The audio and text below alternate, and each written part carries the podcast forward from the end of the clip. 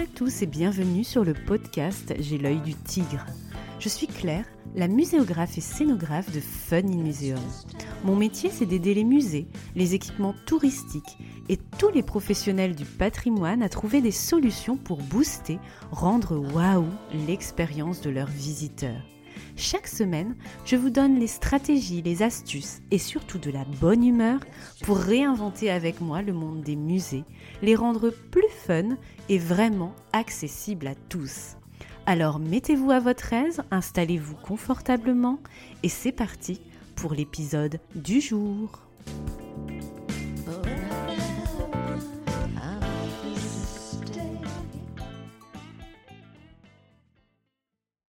Bonjour et bienvenue dans cet épisode 18 et troisième de la série Comment pimper. Après les chronologies chiantes comme la pluie et les WC des musées, direction aujourd'hui les châteaux, maisons natales, maisons d'illustres et autres sites de caractère pour leur apporter ce petit plus à leur visite, la petite cerise sur le gâteau. Je voudrais dédicacer cet épisode à Raphaël G que j'ai rencontré sur Instagram. Visiteuse compulsive de châteaux, elle nous émerveille avec ses photos de patrimoine bâti, notamment en Touraine. Elle tient le blog Et si on et vient de lancer son podcast du même nom que vous connaissez peut-être. Cette idée de podcast m'est venue en discutant avec toi Raphaël, alors merci et je suis certaine que nous aurons l'occasion de rediscuter de valorisation patrimoniale ensemble très bientôt.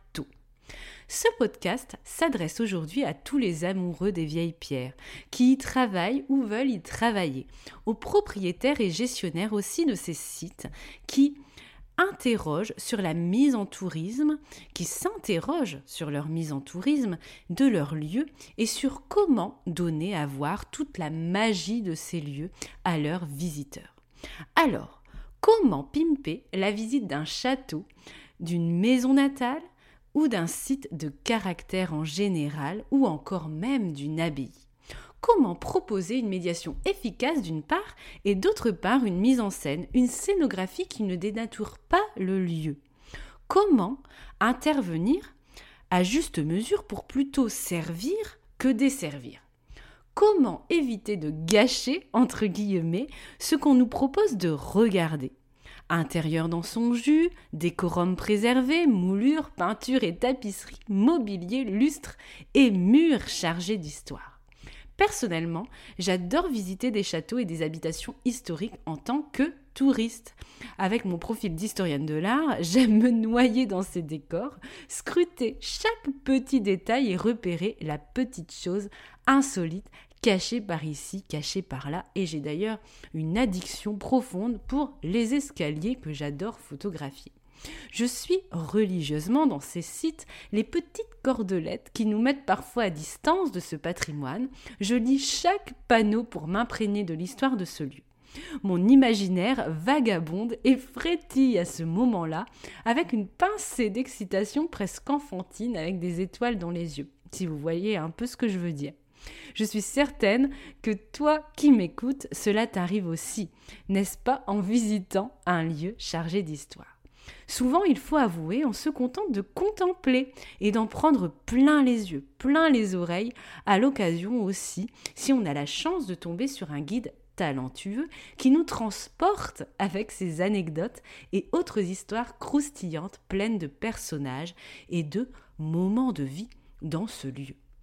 Mais lorsqu'on est seul, en visite en autonomie, on déambule, on regarde, on s'émerveille et on passe. Si on ne s'invente pas des histoires, si on ne fait que regarder, la visite de ces lieux est quand même assez passive. Elle peut suffire, on peut complètement s'en contenter bien sûr, mais bon, on peut faire mieux aussi, non? Et si on apportait plus de magie? Certains d'entre vous ont peut-être déjà cette idée en tête pour pimper la visite avec du numérique par exemple. On va proposer un compagnon numérique sur tablette, on va y mettre des reconstitutions en réalité virtuelle, on va apercevoir à quoi ressemblait cette pièce à cette époque par exemple, on va pouvoir bouger la tablette et la tablette va agir comme des lunettes d'observation magique pour décoder cet espace altéré par le temps. Ok, ça peut être une solution, mais pour ça, il faut des ressources historiques fiables et un budget assez conséquent. Tous les sites ne peuvent pas s'offrir un tel outil de médiation, et c'est peut-être votre cas. Écoutez à cette occasion les épisodes 5, 6, 7 sur le numérique pour enrichir votre boîte à idées créatives et techniques à ce sujet. Et puis même parfois, le waouh de l'outil n'est pas au rendez-vous. On clique une ou deux fois et on se lasse vite pour aller retrouver le lieu magique qui est déjà là sous nos yeux.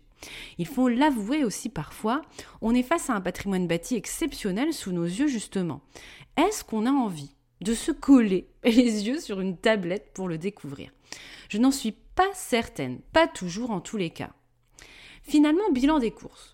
Dans ces châteaux et autres sites de caractère, maisons natales, maisons d'illus, maisons d'escrivains, abbayes, etc., pas toujours de médiation humaine disponible pour de multiples raisons. Deux, une visite qui reste souvent assez contemplative, parfois avec des mises à distance. Et trois, du numérique possible en compagnon de route, mais bon, pas toujours adéquat. Bref, on propose quoi alors? Évidemment que je ne vais pas vous donner que je vais vous donner la réponse bien sûr. Il faut opter pour trois choses. Première chose, la subtilité, pour ne pas dénaturer le lieu et agir comme une verrue sur ce lieu en quelque sorte. Deux, rendre le lieu vivant, comme un vrai lieu habité. Trois, en faire un décor à explorer comme un livre pop-up. Vous savez, ces livres avec des fenêtres à ouvrir, des personnages à faire bouger dessus, des petites languettes à tirer pour déclencher une surprise. Osez la muséographie et la scénographie pop-up. Une piste créative que j'adore privilégier dans mes projets. Allez, explorons ces trois pistes pour pimper la visite de ces lieux de caractère, de ces lieux exceptionnels. Piste 1 donc, la subtilité. Ce n'est que mon avis personnel, mais je pense que le parti pris gagnant d'une muséographie ou d'une scénographie réussie dans ce type de lieu, c'est la subtilité.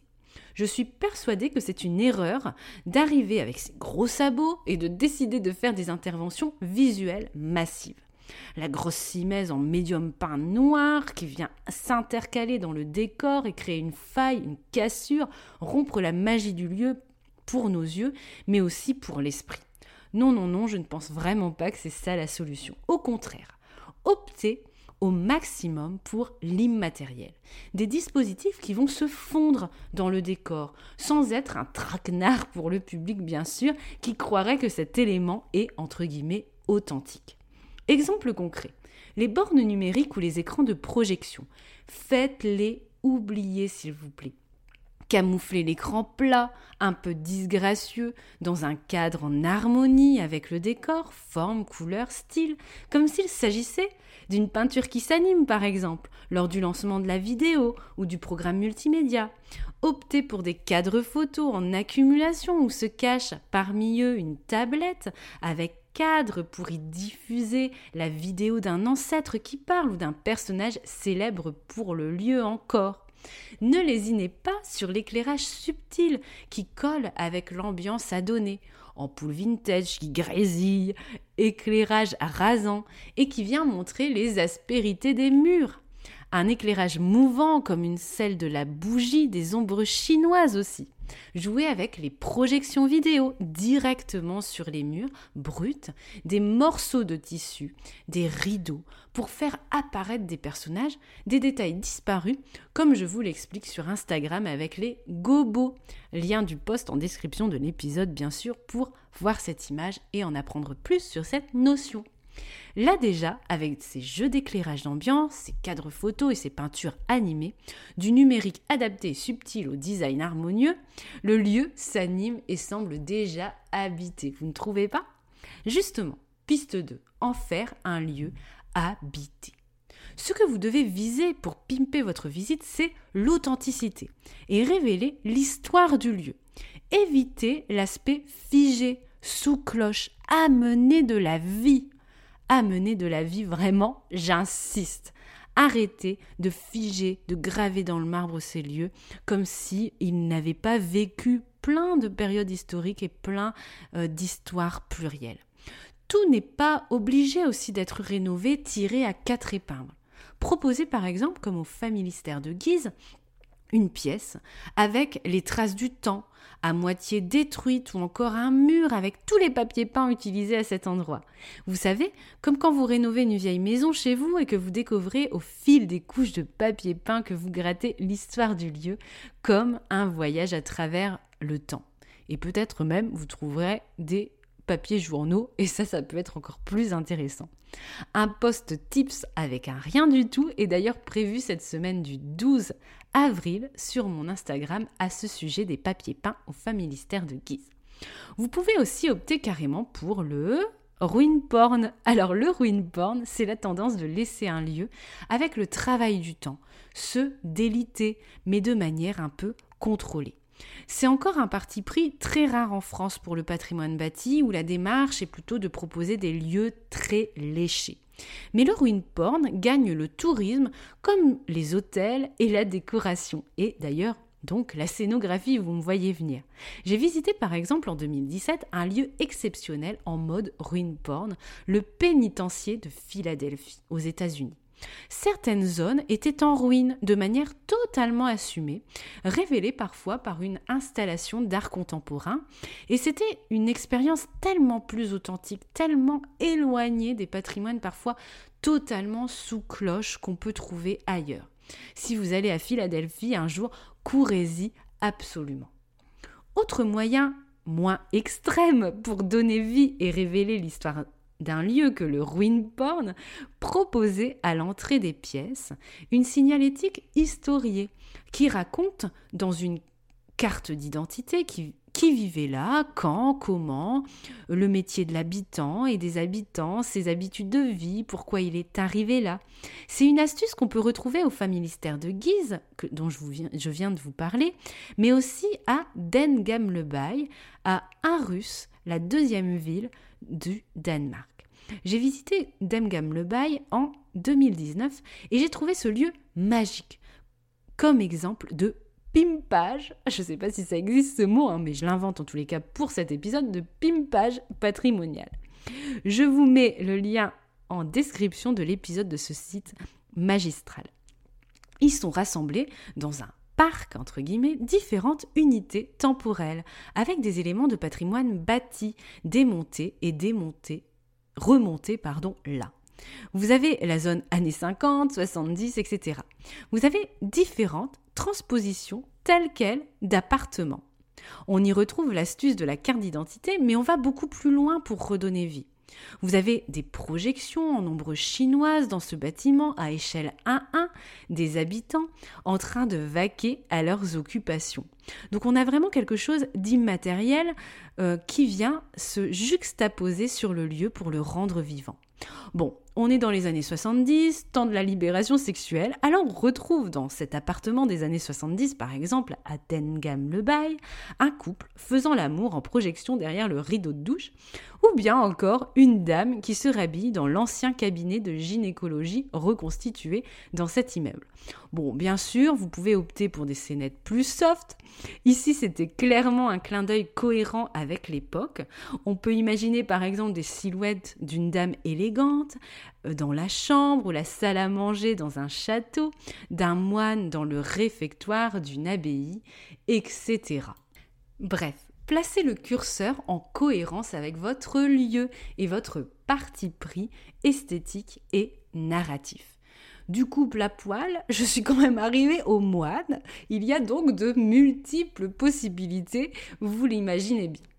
Outre ces personnages qui habitent le lieu, soyez généreux dans les détails de vie que vous allez insérer dans votre lieu à visiter. Une table dressée ici, des chaussures laissées à l'entrée, une robe posée sur le lit, un verre abandonné. J'adore par exemple l'idée au familistère de Guise de laisser pendre au beau jour sur des cordes du linge blanc en train de sécher au vent, des chemises, des marcelles, des chaussettes, des culottes. Ça amène un clin d'œil rigolo et assez poétique comme même ici, je trouve. Bref, Pensez à ces détails de vie, à ces clins d'œil à insérer dans votre lieu. Le visiteur doit avoir l'impression, quand il déambule, que l'hôte des lieux est sur le seuil de la porte, prêt à entrer, prêt à le surprendre. Le public doit avoir l'impression d'être un VIP, de visiter les lieux presque de manière interdite, comme si être là était exceptionnel. À Dengam-le-Bail, nous avions un livre ouvert sur un lit, la radio qui fonctionnait, l'odeur de cigarette dans le salon, la brique de lait entamée dans la cuisine avec la tasse, avec la trace de rouge à lèvres presque. Vous voyez, vraiment un décor qui vit et habité. Bref, faites-vous plaisir et jouez sur les cinq sens encore une fois, car oui, pourquoi ne pas pouvoir toucher quelquefois? Et c'est l'objet de la dernière piste. Piste 3. En faire de ce lieu un décor à explorer, un livre pop-up. Vous pouvez parfois, à certains endroits bien circonscrits, bien sûr, inciter le visiteur à explorer le lieu. Ouvrir une armoire pour y découvrir des vêtements ou le contenu d'un placard, comme au musée de la RDA à Berlin. Pourquoi pas même pouvoir se déguiser et se prendre en photo avec des accessoires dans un espace dédié pour immortaliser notre passage là, dans ce lieu, dans une temporalité particulière. Dans votre château, dressez une table, insérez des projections ou des écrans dans les assiettes, un détail caché dans une soupière dont le couvercle est à soulever, un odorama aussi, pareil, caché dans une tasse ou ailleurs étonner le visiteur, comme à Dengam le Bail encore, où vous aviez la possibilité d'utiliser un téléphone et d'appeler les autres appartements et maisons du quartier. Bref, inventez et faites-vous plaisir, le champ des possibles est encore infini. Cette démarche de livre pop-up, c'est celle que j'avais eue par exemple lorsque j'ai travaillé sur un SIAP, un centre d'interprétation de l'architecture et du patrimoine, dans une maison des années 50, pensé justement comme un décorum à explorer et avec lequel s'amuser. On avait poussé le vice avec ma collègue de l'époque sur le projet à recenser des objets vintage à chiner dans les ressourceries, etc., pour créer notre scénographie. Et là, Petit clin d'œil avec l'épisode numéro 16, l'upcycling au musée et dans les expos que vous avez peut-être écouté.